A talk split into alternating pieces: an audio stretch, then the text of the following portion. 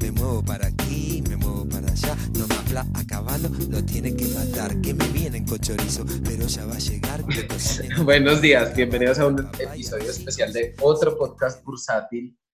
Y hoy tenemos un invitado especial, el señor José Santamaría. Pero antes de eso, queremos hacer el disclaimer de que nada de lo que se diga en este podcast son recomendaciones de inversión. Eh, Y hay otra cosa, ¿no? Eh, queremos aclarar que José Miguel Santamaría es candidato al Senado. eh, no acordamos nada de pagos, ni nos van a dar ningún puesto, ni nos dijeron nada de eso. Vamos a hablar de temas financieros, vamos a hablar de temas de bolsa, vamos a hablar de temas económicos, porque acá no, no es, este podcast no es color verde, ni amarillo, ni rojo, ni azul, ni nada de eso. Entonces, José Miguel, después de aclarar eso, muy buenos días, ¿cómo estás? Muy buenos días. eh, bueno, un gusto estar acá para hablar de cosas que valen la pena, porque llevo mucho tiempo hablando mucha huevona acá yo en la campaña. Eh, bueno, José, como este es un podcast bursátil, eh, me gustaría saber, pues, como yo no conozco tanto como, como más o menos tu hoja de vida, pues, como, como, a, grosso, como a grosso modo, pues, y Mm. en qué trabajaste, cómo te fue, eh, mientras estuviste, pues, como en el mundo financiero. Listo, bueno, ven y les cuento. Yo, yo entré el año 91 a, a Correval a trabajar, ¿sí? Y trabajé en Correval 25 años, 24 años.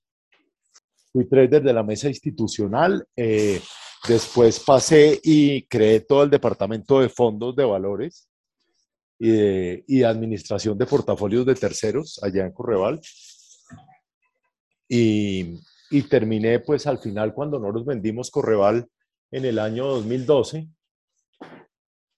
En el año 2012 pues eh, yo no nos quedamos tres años más que era el compromiso con los compradores y me retiré en diciembre del 2015. De ahí ya retirado pues yo me dedicaba a pues hacer lo que sé hacer y yo pues yo tradeo y yo pues manejo un portafolio pero no manejo plata de terceros.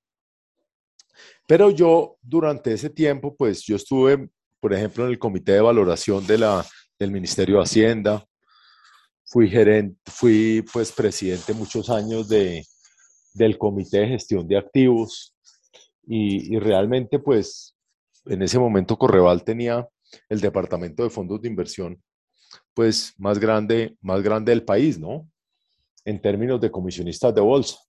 Entonces eso tiene una relevancia, yo creé el primer fondo inmobiliario, que es este Inmoval, y también tengo fondos de, tenía fondos de otra clase de, activos, manejaba los fondos de capital privado también allá, pues dependían de mí, y manejaba todo el tema de, de carteras individuales también. Entonces, pues tengo una experiencia grande en el tema de inversiones, pero siempre también he estado metido en, pues en el tema un poco de mirar la deuda pública, pues porque me correspondía mirarlo y mirar pues toda esa incidencia de la deuda pública y del manejo del Estado en las cosas. Pues básicamente es esa mi experiencia en términos, en términos financieros. Bueno, listo. José Miguel, entonces, bueno, vamos a entrar en materia. Ahora sí que ya dijiste que vamos, vamos a tocar temas económicos. Yo quisiera preguntarte una cosa y es, bueno, estamos hablando de Colombia, la perspectiva económica del país. ¿Qué ves tú? ¿Para dónde vamos? ¿Qué está pasando? ¿Qué va a pasar? Bueno, y le cuento, yo creo que la situación del país no es fácil, la situación es muy difícil. Eh, obviamente, a raíz de la pandemia, pues eh, hubo muchos cambios y muchos cambios que lo que pasa es que si se manejan como se han manejado tan desvergonzadamente, pues va a pasar lo que está pasando ahorita. Y quiero, quiero un poco en, dar mi explicación de eso. Cuando empezó el gobierno Duque, ya veníamos en una situación difícil. Eh, Santos había dejado el país sumamente endeudado y con una cantidad de gastos adicionales que los estaba mandando como inversión, que ese es el principal problema tal vez que, que yo pienso que es bastante complejo porque a nosotros ese balance que nos muestran un poco, donde nos dicen que tenemos un 49% de deuda como porcentaje del PIB, por ejemplo, cuando se acabó el gobierno Santos, pues eso no era cierto. Acá tenemos una cantidad de deudas adicionales, tenemos una cantidad de problemas adicionales, pues que, que el común de la gente no lo ve y no lo hace ver.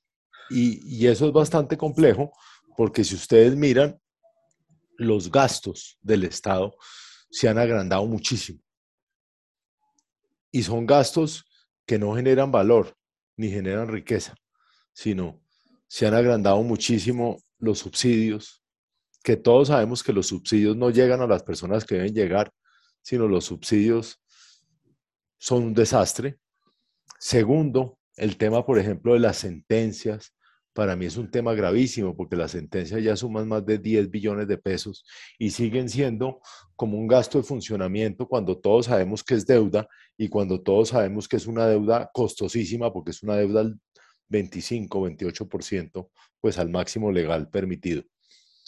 Tercero, las vigencias futuras, porque las vigencias futuras pues son unos compromisos que tiene el Estado para pagar a futuro unos gastos y, las vigencias futuras hoy suman más de 100 billones de pesos. Entonces, ¿qué es lo que pasó? Los estados o los gobiernos están, están endeudando el estado futuro de una manera grave y cuando llegan los nuevos gobiernos pues se dan cuenta que ya no tienen que gastar y la única manera de gastar es con más vigencias futuras. Y ese tema es gravísimo porque esas vigencias futuras tampoco están en el balance y no están en el balance porque pues obviamente el Estado no es, el Estado no es, no es un banco, el Estado no es un banco que tuviera que, que hacer eso o valorar una vigencia futura como se valora un futuro, porque de alguna manera cuando usted está en el sector financiera, financiero y usted está en una entidad financiera y hace futuros de peso dólar o hace futuros de cualquier cosa, pues usted de alguna manera ese compromiso futuro tiene que valorarlo. Y acá pues esas vigencias futuras no se valoran y no están en el balance. Entonces cuando usted mira ese 49% como porcentaje del PIB no es cierto. O sea, el Estado ya estaba, cuando empezó el gobierno Duque, estábamos hablando de números del 60% como porcentaje del PIB y sin tener en cuenta las entidades territoriales. Entra el gobierno Duque y empezamos con un tema de, con este tema de la pandemia, que es un tema pues todos sabemos bastante complejo, donde el Estado tuvo que salir a gastar más plata y a comprometer y a comprometer más recursos que en su momento se necesitaban, pero el problema es que acá nos abrimos de pata quitamos la regla fiscal y, hoy en día este gobierno gasta desmesuradamente, desmesuradamente, y es que es aterrador porque todos sabemos que, que el Estado colombiano no es viable con este porcentaje de deuda. Todos lo sabemos. Hay países que podrán ser, sí, ustedes me dirán algunos, no, pero es que ¿por qué, por qué China o pues digo, ¿por qué Japón puede tener una deuda como porcentaje del, del PIB de tanto? ¿Por qué Estados Unidos la puede tener? Pero es que hay unos países que no tienen esa capacidad. Y Colombia es uno de esos. Entonces, por ejemplo, el aumento del ingreso solidario, el aumento del PAEF, más subsidios, todo eso, pues lo que genera es un deterioro de las finanzas públicas inmenso. Y a mí me preocupa mucho lo que está pasando ahorita con el petróleo, porque el petróleo a estos niveles lo que va a hacer es que, que seguramente se relajen y no se aprieten un poquito el cinturón y volvamos a llegar como por una carrilera por donde toque llegar. Y yo veo desafortunadamente a este gobierno muy desaforado gastando. Y, y eso a mí me llena de preocupación. Sí, entiendo que cuando usted nos, compara, nos, nos, comparamos contra, contra otros gobiernos de la región, pues estamos mejor, pero eso no implica nada, porque es que pues en, en tierra de, de ciegos el tuerto es rey, y eso no debe ser así. Y claro, es que compararte contra alguien que está mal o peor, pues. Mm. Colombia tiene que volver a poner la regla fiscal y a sincerarse en sus finanzas. Por ejemplo, yo, yo propuse, por ejemplo, en el tema de las sentencias, yo propuse, ¿por qué no cogen todas las sentencias, esos 10 billones de sentencias, y los cambian por TES a 10 años? Cambian una deuda que tiene el Estado al 28% y la cambian por una deuda al 7 o al 8%. ¿O no? Pues sí, podría ser una opción viable. Una opción viable, se ahorran 4 billones de pesos al año en intereses. 4 billones de pesos al año. O sea, si son cuatro años, estamos hablando de una reforma tributaria. Y no lo hacen porque se les sube dos puntos la deuda como porcentaje del PIB. Entonces, es una vergüenza. ¿No es cierto? Entonces, hay muchas cosas sobre ese tema que, que para mí son complicadas y, y pienso que toca, pues, que, que, un Estado o un gobierno decente debería revisarlas. José, eh, yo te quería preguntar también, ¿cuál crees tú que ha sido tu mayor acierto y tu mayor error en la bolsa? O sea, bien sea con acciones o, o a nivel profesional, pues, con tantos años. No, pues es que usted en 25 años, en 25 años gana y pierde plata como un berraco. Hay muy buenos, muy aciertos. Por ejemplo, yo nosotros hicimos un, producto muy chévere que después pues dejó de ser viable, que era el producto, cuando había esa diferencia tan grande, por ejemplo, en, entre la tasa del TES a corto plazo frente a la tasa vista, eh, creamos unos productos de, de, apalancamiento de TES muy buenos que generan una rentabilidad muy interesante para los inversionistas, eso fue muy bueno.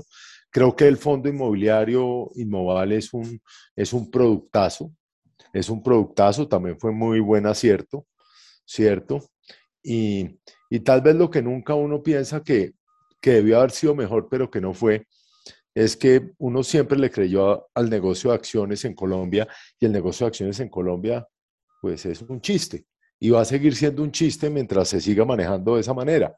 Entonces, cuando usted por ejemplo, hoy en día el precio, el mismo precio de la acción de Bancolombia, una acción que hoy está a 35 mil o a 36 mil pesos o a 39, no importa, cuando antes de la pandemia estaba a 48 y cuando cualquier banco a nivel global se, se valora dos veces valor en libros y acá estamos jugándole a 1.3, 1.4 y uno dice, ¿por qué no suben? Pues pasa lo mismo que pasó con Nutresa, que pasó con Grupo Sura, donde acá pues los dueños de las acciones y la poca liquidez que tiene el mercado accionario hace que realmente los precios de las acciones no estén reflejando la realidad del mercado. Y, de alguna manera por eso es que ese mercado solamente se achica. Y por ejemplo, los fondos de acciones que debieron haber sido una, una estrategia muy buena, nunca lo fueron porque acá definitivamente a la gente le gusta, acá la gente le gusta eh, tener la acción física o la acción propia y el tema de los fondos de acciones pues nunca ha sido un tema importante ni relevante, pues y eso se ha visto reflejado en que esos fondos en general son muy chiquitos. José Miguel, otra cosa, eh, bueno, eh, cuando hemos hablado aquí también de acciones y eso con invitados que hemos tenido, eh, todos han sido muy críticos del tema de que acá el mercado realmente lo han vuelto así muy pequeño, que el mercado ha dejado de generar interés en las personas. Yo quisiera preguntarte, bueno, listo, ya sabemos que el mercado es pequeño, que muchas acciones realmente, si uno las compra y las deja 10 años, no ha hecho prácticamente nada, a menos de que se haya ganado unos dividendos que la inflación se pudo haber llevado. Listo.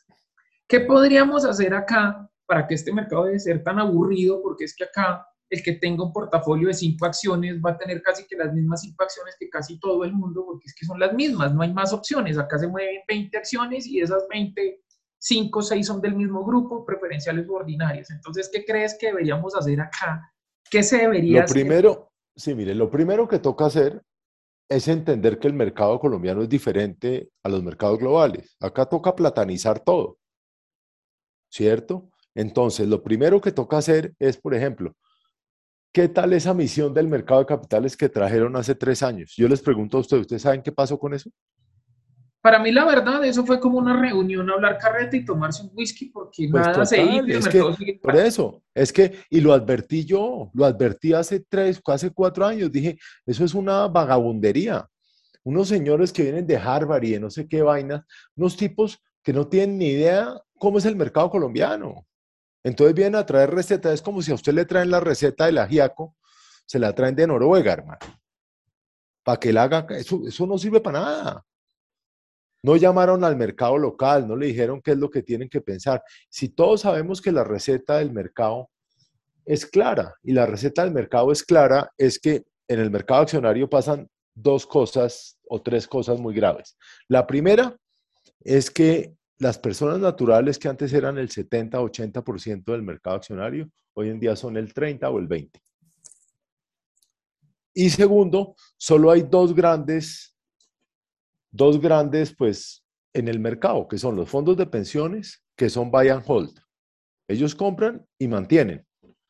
Uno nunca ha visto un fondo de pensiones vendiendo, ¿cierto? Y segundo, son los fondos de inversión extranjera que siguen unos índices que están previamente establecidos por fuera y que de una u otra manera, pues, terminan moviéndose a final de mes para recomponer los índices. Entonces, eso se volvió al mercado y no hay nada más. Y usted va a un puesto de bolsa y pide el favor de que le abran una cuenta para tradear o para comprar acciones y le dicen que tiene que tener 300 millones de pesos para... Si no le cierran la, puerta o no le ofrecen agua. ¿Cierto? Entonces, y yo le pregunto a usted, echen los números y pregunte cuánta gente tiene tres, cuánta gente en este país tiene 300 millones líquidos para abrir una cuenta de bolsa. Nadie. Muy poquitos. ¿O no?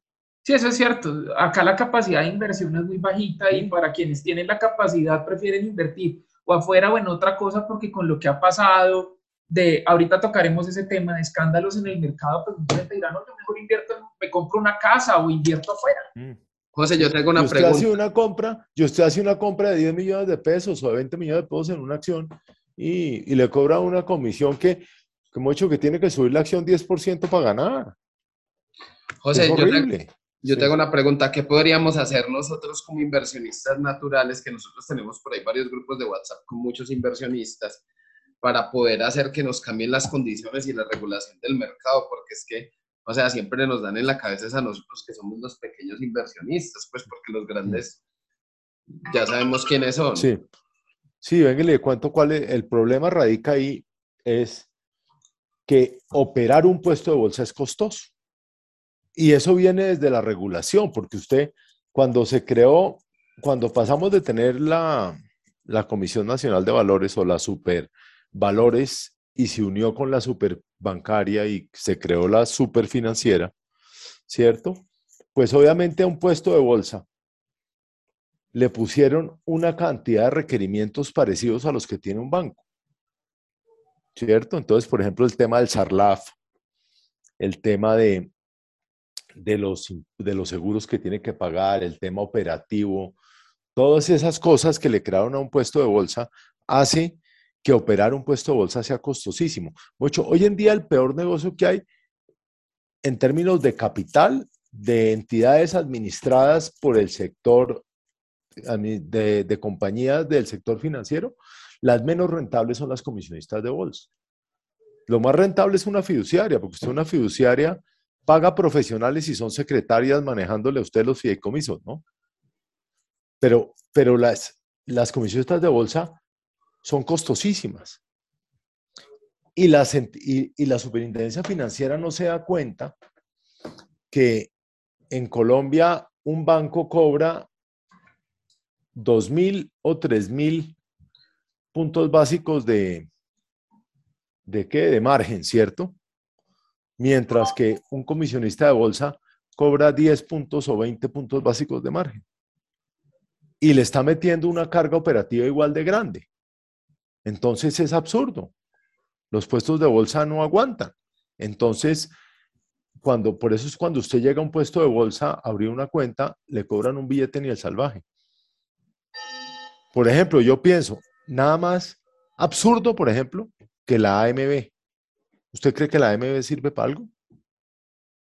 Absolutamente nada. Y eso es un costo salvaje para los puestos de bolsa. Segundo, fuera de que la AMB no sirve nada, solo vigila lo que no tiene que vigilar. Porque los grandes pecados del sector ahí siguen vigentes y no ha pasado nada. Sino termina molestando, es como, como, los, como los de tránsito, termina molestando es a unos casitos ahí emblemáticos que no funcionan para nada. Es que, Segundo, José Miguel, esa es una cosa que, que pasa que eh, vigilan mucho, pero Sarlaf, policía, pero roban. Mm, el SARLAF, por ejemplo. El SARLAF es el absurdo más grande para los puestos de bolsa. Y voy a explicarle por qué. Porque cuando usted invierte en un puesto de bolsa, a usted le dejan llevar plata en efectivo para invertir, contesten. No, ¿no es cierto? Usted tiene que hacer una transferencia desde su banco a la comisionista, ¿no es cierto? Y usted para abrir la cuenta del banco ya le hicieron SARLAF. ¿Usted por qué en la comisionista tiene que volver a hacer SARLAF? Eso no tiene ningún sentido. José, pero ¿qué soluciones ves entonces para los pequeños inversionistas? No, por eso te, le digo. Es que lo que usted tiene que hacer para los pequeños inversionistas es bajar los costos de las comisionistas. Pero ¿cómo hacemos para presionar? Pues por eso digo, el SARLAF, yo hice esa propuesta hace muchos años. Dije, debe haber un SARLAF unificado para todo el sector financiero. Usted cada vez que, por ejemplo, usted va a abrir, usted va a poner el seguro del carro y le tiene que abrir SARLAF. Usted mete plata a una comisionista y tiene que abrir SARLAF. Usted. Cuando usted, de portafolio y de la una a la otra, SARLAF. me dice, pero si ya la abrí en una, ¿por qué SARLAF en la otra? Exactamente, es que usted no se imagina, porque yo estuve en un puesto de bolsa y sé lo que vale administrar el SARLAF. Eso vale un billete.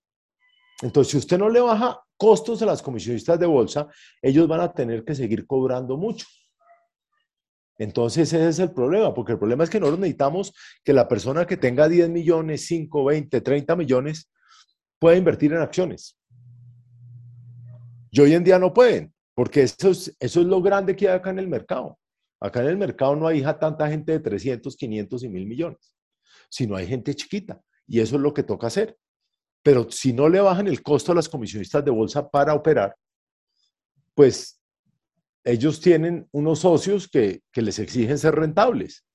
Entonces dicen, no, a mí no me traiga esa plata porque acá es un costo. Es que es un costo muy grande. Entonces, y a usted le exigen una cantidad de vainas como comisionista que hace que, sea costoso. Entonces, eso es una cosa que tienen que hacer. Lo segundo que tienen que hacer, como digo yo, es, por ejemplo, la AMB. A un puesto de bolsa le vale la AMB 200, 300 millones de pesos al año. ¿Para qué? Si la AMB no sirve para nada. Es verdad, no sirven para nada. Cuando hay escándalos, hacen lo desde la vista gorda, pero a los pequeños siempre los buscan joder. O sea, ellos sirven. La AMB la AMB solamente sirve para que la superintendencia financiera no haga lo que tiene que hacer. Porque se supone que entonces la AMB lo está haciendo. Pero tampoco. Entonces, y la superfinanciera, yo digo que es de lo mejorcito que hay. De lo mejorcito que hay, pues, frente a otras. Pero también tiene un problema, tiene un problema de profesionales que no son suficientes, no tiene cómo vigilar, vigila lo que no toca vigilar. Pues tenemos muchos problemas ahí. Pero acá lo que toca es que como acá cada vez que llega un ministro de Hacienda nuevo y llega crédito público y eso, y como todos estudiaron en Estados Unidos y toda esa vaina, pues entonces quieren traer a su profesor de Harvard o a su profesor de Babson a que venga y les cambie el mercado de capitales en Colombia cuando por ahí no es. Y es que otro de los problemas graves acá, pues, por ejemplo, con el tema de la AMB es que uno le dicen que es certificado por el AMB. Qué pena, pero en mi opinión personal, que yo pase el examen de la MB no garantiza que yo sea íntegro, que yo sepa que sea capaz. Yo puedo pasar el examen y ser un mediocre. Pues le voy a decir una cosa. Lo que yo me acuerdo de ese examen era que los que lo pasaban, pues eran los que claramente más estudiaban, pero no eran los mejores. Y segundo, es un examen cascarero, ¿cierto? O sea, no es un examen. Además que, se puede estudiar online, pues, o sea, está todo ahí el pastel también. O sea, eso no, no es un, no es un examen que mida la entereza moral de las personas, sino un examen que mide la capacidad de estudio de unas personas. Eso, eso no sirve para nada. ¿Y qué tal la plata que le sacan a la gente con eso? Sí, es que es que está lo bueno, ¿no? En cobrar por eso, pero ¿qué? De acuerdo. No, y deberían, o sea, debería realmente hablarlo. Uno es por resultados financieros, por cuánta utilidad le genera uno al accionista, pienso yo. De acuerdo, yo soy muy crítico del sector financiero. Y por ejemplo, ahorita que se pusieron a darle a generar valoración a precios de mercado, por ejemplo, de, de los fondos inmobiliarios y una cantidad de cosas que piensan que esa es la solución. Esa no es la solución de nada. Eso lo que hace es espantar a los inversionistas chiquitos. Entonces, eso acá, mucho. Acá, acá están buscando, están buscando debajo del colchón lo que pasa encima del colchón. Sí, aquí a mí me parece que aquí hay otro problema grave y lo tocábamos ahorita y es que acá satanizan, qué pena decirlo así, pero para mí esa es la palabra, que uno sea un inversionista pequeño. O sea, si uno no llega con 500 millones de pesos en el bolsillo o mil, no es un inversionista interesante. En Estados Unidos una persona puede invertir 100 dólares y eso genera volumen de 100 en 100, eso es muchísima plata. Acá una persona si sea con un millón de pesos, pero es que si son mil personas, son mil millones y pueden generar volumen en, en algunos movimientos de, de, mercados, en fondos, en ese tipo de cosas, pero es que acá las personas es como hacerles el feo y si no es en un fondo de inversiones donde nadie les pone cuidado y les cobran una comisión absurda por ser un fondo que no hace nada, que compran y ahí mantienen, pero le cobran a uno una comisión por, por quedarse como sentados, ¿no? Totalmente de acuerdo, ¿no? Es que es el absurdo más grande. Eh, José, entonces, ¿cómo, ¿cómo ves pues, el futuro de la bolsa de valores? Porque vea lo que está pasando en el tema Gilinski-GEA. Cada vez nos estamos quedando con menos acciones y con menos emisoras. Ah, lo dije, lo dije y lo advertí cuando empezó esto. Dije, lo que va a pasar acá es que esas dos acciones se mueren, ¿no? Porque obviamente la poca liquidez que tenían, que eran los inversionistas pequeños o los inversionistas viejos, pues son los primeros que van a vender y se va a perder totalmente la liquidez de, la liquidez de ese mercado, ¿no? Entonces eso es de, esas acciones y eso va a ser gravísimo. Ellos seguramente no va a terminar con el control total del tema porque pues si el sindicato no, pues, si el sindicato no, no, no sale a vender una porción y eso, pues eso no va a pasar. Pero, pero si esas dos acciones se van a morir, entonces van a haber dos acciones menos. Y falta ver si van a seguir por Bancolombia, ¿no? Que eso es lo grave porque ya si entran a Bancolombia, pues Bancolombia podrá subir por ahí hasta, pues yo pienso que hasta 60, ¿no? O sea, vos crees, vos ves muy que tan probable que hagan una OPA por Bancolombia. Pues obviamente sin comprometer pues, la palabra. Pues, pues yo pienso que, que si uno ve la historia, uno piensa que al final lo que quieren es Bancolombia. Pero ¿no crees que lo hagan a través del de, control, por ejemplo, de lo que vienen haciendo con Sura, con Nutresa, de pronto después por Grupo Ah, claro, es que, es que ellos, ya, ellos ya con lo de Nutresa y con lo de Sura van a quedar con una participación en Bancolombia, ¿cierto? Ajá. Pero lo que van a necesitar ahora es algo en Bancolombia directo, pienso yo, para poder tener más control sobre Bancolombia.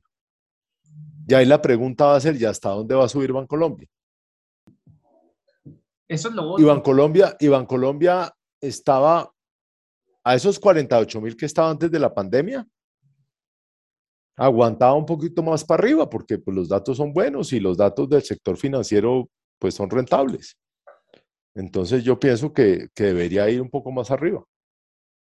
Pero mira, por eso, esto se vuelve una bolsa que se mueve a punta de chismes, anuncios y cosas. Ah. No pasa nada más si alguno no anuncia una OPA u otra empresa no ve que está regalando su ah. patrimonio y recompra. Ah. Aquí no pasa nada, bien pueda quedarse ah. que no pasa nada. Pero es que, ¿qué puede pasar si es que a los señores del GEA no les interesa que sus acciones se valoricen?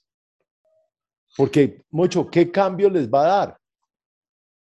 Lo que es increíble, y yo digo que es increíble, es que los administradores de los fondos de pensiones no traten de defender el verdadero precio de sus inversiones. ¿Sí me explico?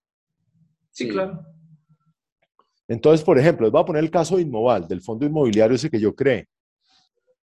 Cuénteme una cosa usted, ¿los inmuebles en Colombia a raíz de la pandemia perdieron precio? ¿Usted cree que hoy en día su apartamento vale menos de lo que valía antes de pandemia? No. ¿Cierto que está no? Más caro Entonces está más caro porque los costos de, del acero y de la construcción están carísimos. Claro, entonces le voy a decir una cosa, ¿por qué Inmoval está al 80%? ¿Por qué el PEI está al 69% de valor? Por la liquidez, Sí. porque hay gente, inversionistas pequeños que quieren salir a vender y no consiguen comprador y terminan vendiendo al 80, al 69, a lo que sea, porque necesitan la plata. Y con 10 mil millones o 20 mil millones que se han vendido, han vuelto chicuca el mercado. Cuando un fondo de pensiones puede tener 400 mil o 500 mil millones de pesos de posición de ahí, ¿cómo no sale y recoge o no? Claro. Yo sí le pediría, oiga, recoja y manténgame un precio real de mercado. Es que es terrible. Es que eso se volvió Verdaderamente- un negocio donde te cobran una comisión, pero como yo ya me gané, o sea, gane o pierda, yo le cobro, pues a mí qué me importa que usted gane o pierda si igual le estoy cobrando. O sea, se volvió un negocio así, de malas, pague, punto. Mm. Oíste, Mm, José, entonces no. ¿vos crees que en Sí. últimas lo que nos va a tocar es irnos a otro mercado? Pues mire, es que usted puede operar afuera mucho más fácil, ¿o no? Usted abre una cuenta en cualquiera de esos operadores y opera en un mercado líquido, puede hacer futuros, puede hacer, por ejemplo, ¿qué tal usted hacer futuros acá? Yo cuando me retiré hice futuros y todavía tengo un lío con la DIAN. Porque no saben cómo se valoran los futuros, no saben cómo, nada, porque entonces, obviamente, los ingresos van por un lado y las pérdidas van por, no, eso es un desastre. Entonces, eso acá no funciona, ni es líquido. Y las garantías son absurdas. Y afuera la cosa funciona bien. Usted coge y hace futuros, por ejemplo, futuros de petróleo, hace futuros de cualquier cosa. Eso funciona perfecto y las garantías funcionan perfecto. Todo funciona bien. ¿Y tiene liquidez usted o no?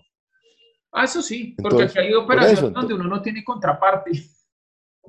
Sí, por eso. Entonces, No hay, a quien, no hay quien le venda a uno, no hay Mm. quien le compre, y a veces no hay ninguno de los dos. Que eso, de hecho, cuando ah, en el podcast estuvo Cristian Dáez, nos dec- hablábamos eso. Por ejemplo, a Tecnoglass le pasó y uno quería comprar aquí acciones de Tecnoglass y no había quien comprara o quien vendiera. O si había el uno, no había el otro. No, y mira que por ejemplo Claro. se fue, se fue a se fue, se fue Tecnoglass a Estados Unidos y vea la valorizada que se pegó, o sea, Claro, es que, es que lo que pasa es que, pues afuera, primero, pues obviamente hay, hay más liquidez, hay más recursos, hay de todo. Pero además afuera pasó una cosa hace unos años, que es que los grandes inversionistas ya no manejan los mercados, sino el mercado se maneja solo. O sea, existe esa mano invisible que es una cantidad de gente operando el mercado, ¿no es cierto? Y eso hace que, que el mercado sea mucho más real y mucho más cierto que acá no pasa. Acá desafortunadamente pues el mercado es muy chiquito y los inversionistas grandes pues manejan el mercado. Y eso pues eso es gravísimo. Porque no hay tranquilidad para el inversionista pequeño meterse porque porque puede salir tronchado. José Miguel, acá una pregunta un poco compleja, pero que nos hacemos mucho y tiene que ver con muchos temas y, y afecta muchas cosas. Y es lo siguiente, ¿qué hacemos con el tema acá de los impuestos? Porque es que acá ahora quieren ponerle impuesto a los dividendos, grabar un mayor porcentaje, grabar desde cualquier o sea, desde cualquier ingreso por dividendos. Casi que por ahí alguien decía que hasta grabar las operaciones y uno decía, en un mercado moribundo, donde casi no, no hay un estímulo para uno invertir. Ahora entonces los dividendos que antes servían para pagar algún recibo o hasta el arriendo, entonces ahora voy a terminar que los dividendos tampoco me, me rentan nada y voy a terminar es como de un bolsillo al otro. ¿Qué hacemos ahí? ¿Qué, qué se puede hacer? ¿Cómo ves todo ese tema? ¿Qué solución hay? Es que mire, es que en parte, y qué pena que me voy a meter un poco en, en el tema político, por eso es que yo me quiero meter esta vai- vaina que, que no es que me fascine, pero es que uno vive desesperado de que esas personas allá en el Congreso y en el gobierno no hagan sino brutalidades. Tiene que haber alguien que les explique qué pasa, pero es que usted puede creer que hay alguno de esos congresistas hoy en día, de los que están ahorita, que puede saber cómo funciona un dividendo de una compañía o puede funcionar como, co- qué es lo que hacen ustedes. ¿Usted cree que hay alguno que, que entienda eso? Claro que no. Y ese es el problema. El problema es que no entienden porque es que acá todo lo miran, es como, como sumas y restas para el tema de los impuestos. Y lo que no han entendido es que cada vez que ponen más impuestos, ganan menos plata, porque se va más gente de esos mercados, ¿no? Y ese es el absurdo más grande. Un mercado público de valores y un mercado mucho más líquido y mucho más grande le estaría generando una cantidad de cosas adicionales al, al Estado grandísimas, no solamente en puestos de trabajo, no solamente en ingresos, en ingresos por, por renta, por una cantidad de cosas, pero no, acá lo que prefieren es cobrar la chichigua. Acá el colombiano es el chichigüero, el que le gusta la minucia, el que le gusta las cosas, y eso no funciona. Y eso toca cambiarlo. Acá toca hacer un, una reforma tributaria estructural que yo vengo pidiendo hace muchísimos años, porque esa reforma, esa reforma estructural es demasiado importante.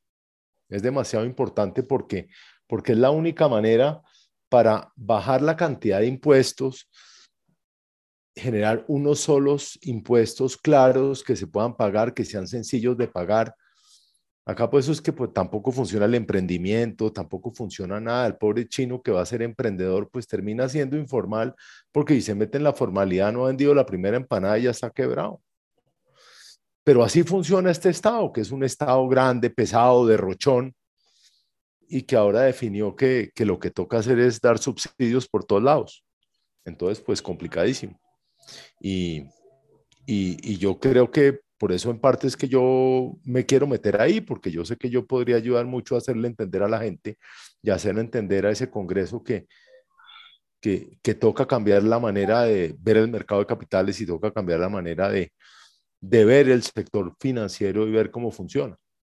Eh, José, otra cosa que, que estábamos hablando, pues que hemos hablado mucho en los grupos, es como nosotros votamos por el que recorte el gasto estatal, es decir, ¿para qué tantos congresistas, para qué tantos representantes? Para que salgan con pendejadas. tantos concejales, o sea, somos el país que más creo que de los que más tiene congresistas en el mundo. Y quieren poner más, y quieren poner más. No, mire, nosotros, por ejemplo, en mi propuesta de, de, reforma, de reforma política es un congreso más chiquito, un congreso más chiquito, eh, un senado departamental, unas cámaras regionales listas cerradas para que las campañas cuesten mucho menos y los votos verdaderamente sean de los partidos y no de los contratistas, que son los que financian a los congresistas y después el congresista tiene que llegar allá a ver cómo le devuelve la plata al contratista.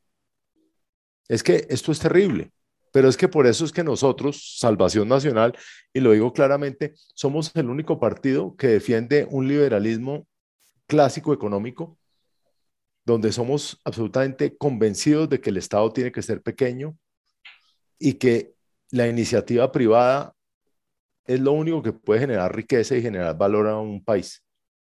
Y en esas estamos. Bueno, y, bueno, y estoy convencido de que eso lo tenemos que hacer. Pero acá lo que pasa es que, por ejemplo, acá votamos por Duque. Yo menos que ustedes también deben haber votado por Duque, seguramente. No, yo no. pero ustedes, pero ustedes Hoy en día uno lo mira a él y uno dice, ¿qué está pasando? No, yo sí. El, mismo centro, el mismo centro democrático fue el que bajó la jornada laboral de 48 a 44 horas. Yo nunca voté por nunca he votado, nunca he votado por nadie el, centro democrático. Siempre voto por los que pierden. no, pero lo que digo es que, ¿cómo bajan la, cómo bajan la jornada laboral de 48 a 44 horas? Entonces, ¿sabe el costo que tiene? Por ejemplo, usted que tiene restaurantes que ya le echó números al costo que tiene eso para su restaurante, una locura. No, y los costos que tiene generar un empleo, porque es que todo el mundo cree que uno paga un salario mínimo y ya, nunca han visto que hay que pagar eh, para fiscales, hay que pagar primas, cesantías, dotaciones, eh, una cosa y, yo Digo que eso, y yo digo que eso es lo bueno, que eso es lo bueno porque, porque cuando yo entra allá, pues es que uno sabe que es buscar plata para la nómina, ¿no? Es que ninguno de esos allá sabe qué es eso. Porque todos han sido empleados estatales toda la vida, ¿o no? Claro, es muy fácil con buen sueldo, pues uno ve todo muy bonito. Lo ¿No es uno que no alcanza para el recibo del agua y romper la Claro, total, total, así es.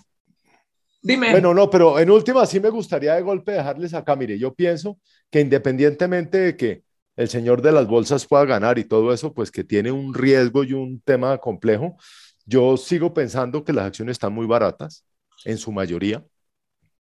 Obviamente uno no puede comprar a la loca acciones, pero, pero sí uno siente que, que, por ejemplo, a mí me gusta mucho el sector financiero, cuando uno mira los datos del sector financiero y la rentabilidad que están volviendo a tener estas entidades, pues uno ve que hay mucho valor. Y, y yo siento que, que ahí tiene que haber una recomendación, pues mía, para la gente que oiga este podcast y les diga, oiga, yo veo valor en el sector financiero y yo invertiré en el sector financiero, independientemente que tengamos ese riesgo de que entre el aspirante a tirano y gane las elecciones, que no creo que lo va a hacer. Listo, José Miguel. Queremos agradecerte mucho por estar en el podcast. Gracias por, por aceptar la invitación. Gracias por el tiempo y por compartir el conocimiento con nosotros. Y bueno, eh, nos hablaremos el, el, sábado, que yo creo que sale publicado el episodio. Eh, un feliz día, muchas gracias y bueno, que te vaya muy bien. Muchas gracias. Bueno, pues. Vamos, otro episodio de otro podcast. Feliz día, José, gracias.